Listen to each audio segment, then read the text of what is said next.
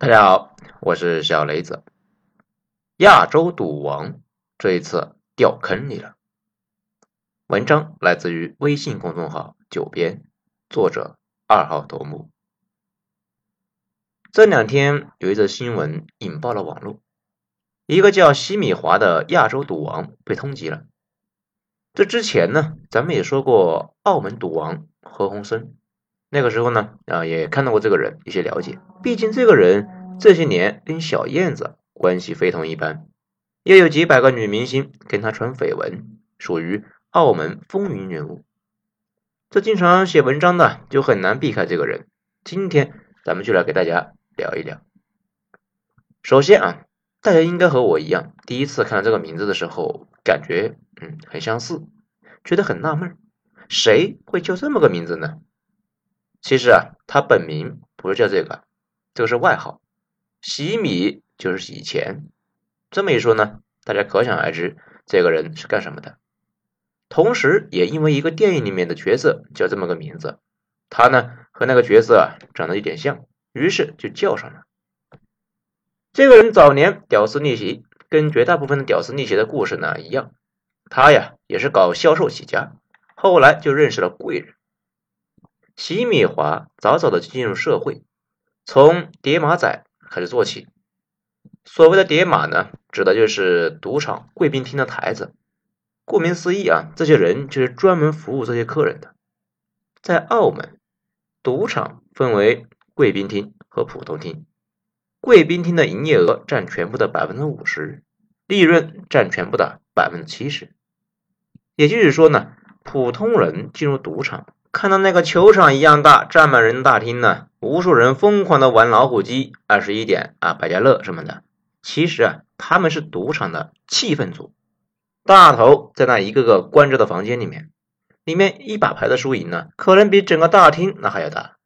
而赌场呢，有两种人，一种叫掮客，一种啊叫叠马仔。这两种啊都揽客，但是还是有一定的差别。比如掮客。主要是从外面啊，甚至国外拉来客人，这个也是分三六九等的。低级的就待在机场、车站啊，甚至大街上来拉客户。澳门一共几十家赌场，把客人带去了，那就有提成；客人赌钱，那也有分成。高级的就是专门服务贵宾厅的客人，很多呢都有自己的固定客源。前客他们联系客人，接机、招待、安排食宿、换钱、算账。帮客人照应老婆、孩子、宠物，甚至按照客人开的单子呢，过海去香港代购，这些都是在他们的工作范围，保证客人安稳的坐上赌桌，开心的离开澳门，就算是完成他们的任务。客人满意了，下次来澳门，那还会找上一次的前客，他们的收入啊也就稳定了。叠马仔也是招揽客人，但是呢，主要是算客人和赌场的中间人。在客人坐到桌上以后啊，他们要先洗码，也就是呢帮客人换筹码，这个有百分之一左右的提成，但是大多不靠这个挣钱，而是通过观察客人有多少料，不用管输赢就能够预计啊这个客人能输多少。叠马仔大头是放债，也就是客人呢输光了要翻本，他们借钱给客人，能不能够借，能够借多少，那就得看眼力了呀。这要控制在客人还得起、不会赖账的情况下，最好下一次来呢还愿意找你的地步。在这之外啊，很多和赌场呢对赌，也就是赌客人的输赢。客人输钱，叠马仔呢可以按照比例从赌场拿分成。万一客人赢了呢，叠马仔按比例呢给赌场补损失，这算是叠马仔和赌场这个做的一个保险。不过，所谓的十赌九输，大多数时候呢是赌场给叠马仔钱，这算是提成吧。其他的门路那还有很多。总之呢，一句话，这些人的目的就是找客源，然后把客人拉过来赌，赌得越大越好，输的越惨越好。输了啊，还要从他们那里啊借高利贷，然后呢输光了还能够还上，最后下次手痒了还来。而澳门所谓的博彩收入有百分之七十，那是经过叠马仔经手的，这些钱里面的百分之四十进了叠马仔的口袋，百分之四十归澳门特别行政区政府，百分之二十归赌场。席米华一九九七年啊入行，一开始呢没资格进贵宾厅，就在外面的大厅里面放账。这所谓的金子到哪都发光，因为做叠马仔做得好啊，利息要的就低，又出手大方，这找他借钱的人就比别人多，这个钱呢也就越赚越多。更关键的是啊，他给赌场拉客的，那时间长了，慢慢结识的人也就越来越多，一个个的来头那是越来越大呀。通过这些人的关系，他呢牵线搭桥混脸熟，能搞定的事情也就越来越多。毕竟有钱的可能需要抬尸的，大款可能需要摆平黑社会，大款们自己呢又不认识这类人，可是天天拉皮条的这个三教九流都认识啊。于是，一来二去，富豪们那经常找他办事情，大佬的能量也就投射到他的身上，有点像之前那个王林，链接本身就是财富。就这样，席米华的实力呢越来越强。到最后呢，竟然跟赌王的四姨太联系上了。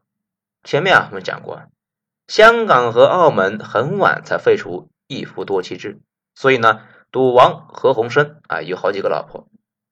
赌王何鸿燊一度考虑呢，让这个四姨太来接管生意，却遭到了大家的集体反对，后来没成功嘛。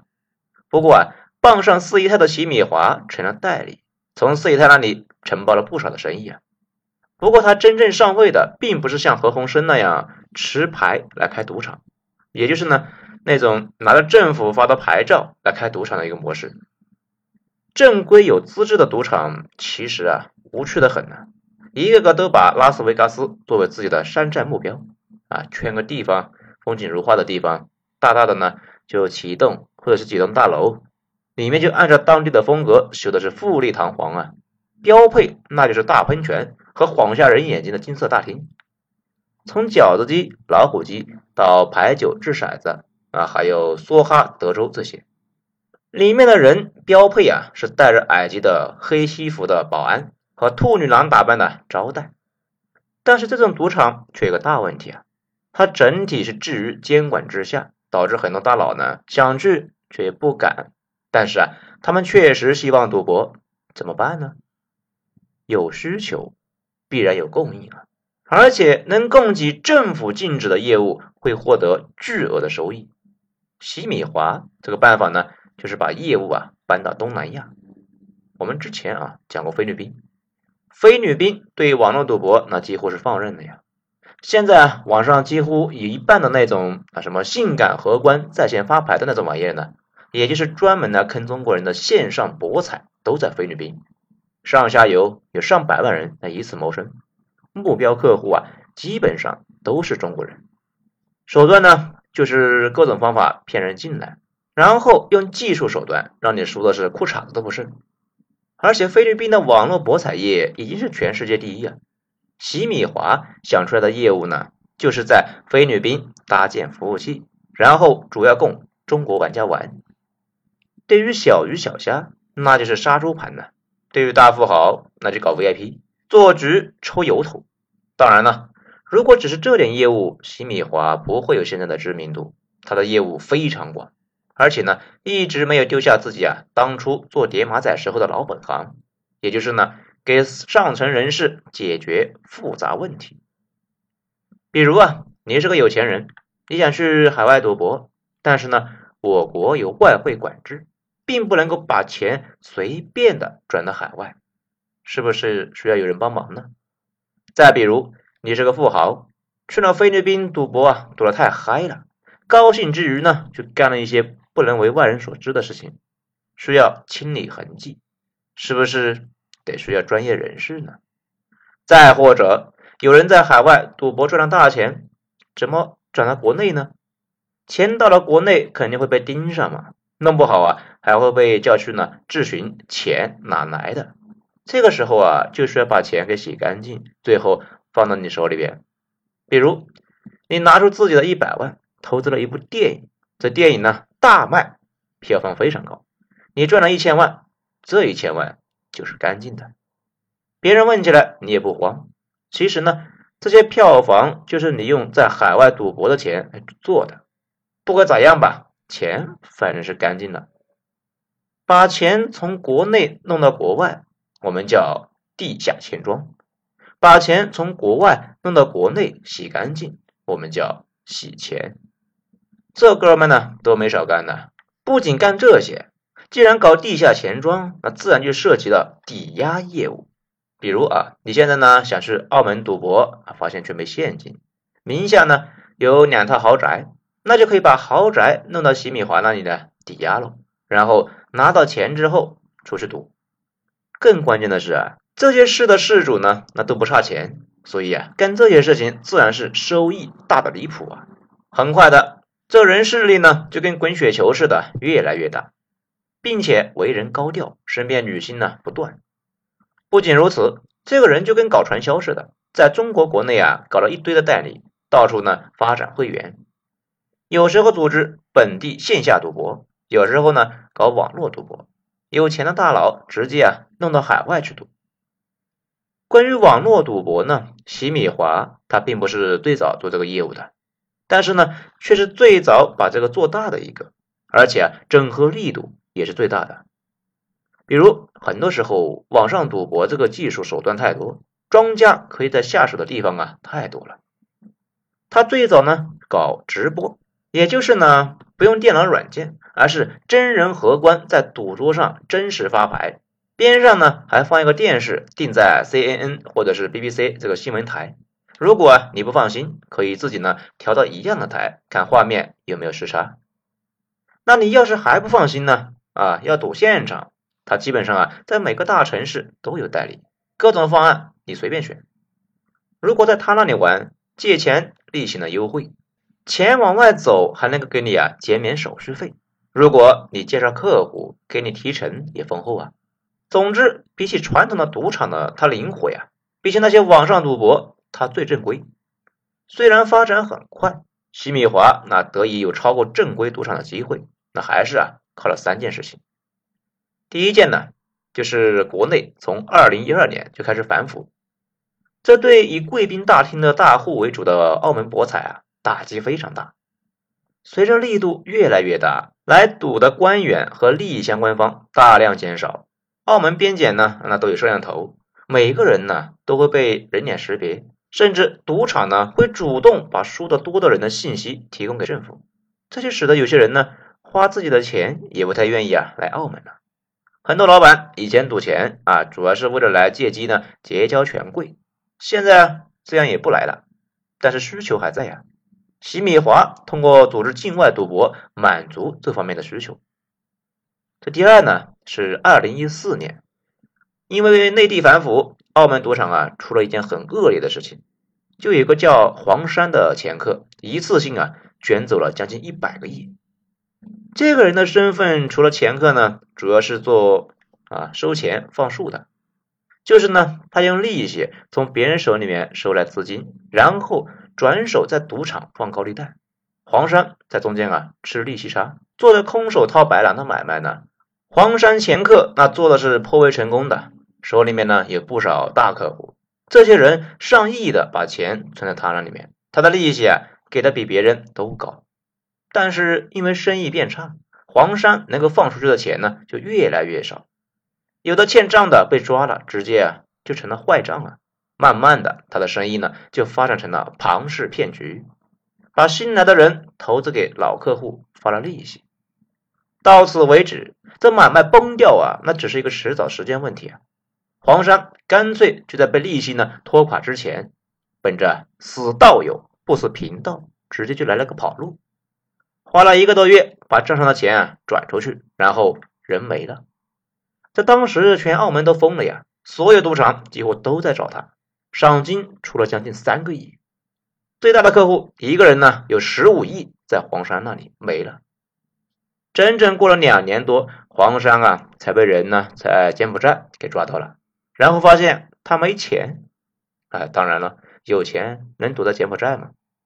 但是问题是，黄山当年能够从客户那里拿到钱，不是因为啊他是个掮客，而是呢他一直自称为是赌场的股东，于是客户呢找赌场要钱，赌场说啊他不是股东，这两边呢就吵了起来，闹的是一地鸡毛啊。黄山这个事情对澳门的博彩打击颇大，以前前客卷款呢也是发生过的，但是啊这次数目太吓人了，性质太恶劣，对赌场形象颇为打击。这个呢也就导致了很多人更愿意去玩线上博彩，而去年开始的疫情对于澳门博彩是致命打击啊。而洗米华的网络赌博干的是有声有色，因为很多赌徒在家呢啊出不来门。那出了门呢也不敢乱跑，所以注册的人数一年翻了快一倍呀！据说去年赌资过了万亿。按照这个数字，洗米华一年获利呢以百亿来计，真的是把有牌照的赌场给比了下去啊！也正是干的太大了，不可能呢躲得过公安机关的注意。讲到这里啊，大家可能就纳闷了：诶，这个人干了这么多违法的事情。他就不能低调一点吗？这每隔几天换一个女明星女朋友，生怕大家不知道他吗？嗯，没错，做他这种买卖的就得高调啊，就得让人家知道这个人一直高调却很安全，然后呢浮想翩翩，觉得是不是背后有什么高人在扶持啊？这呢才敢把钱交给他。如果很长一段时间不出现的话，大家就会怀疑啊，是不是跟上面咱们提到的那个黄山似的，是不是跑路了呀？大家也就看出来了吧？他这个买卖呢，整体就陷入了一种悖论：如果不张扬，买卖没法做；但是太张扬，那迟早要出事。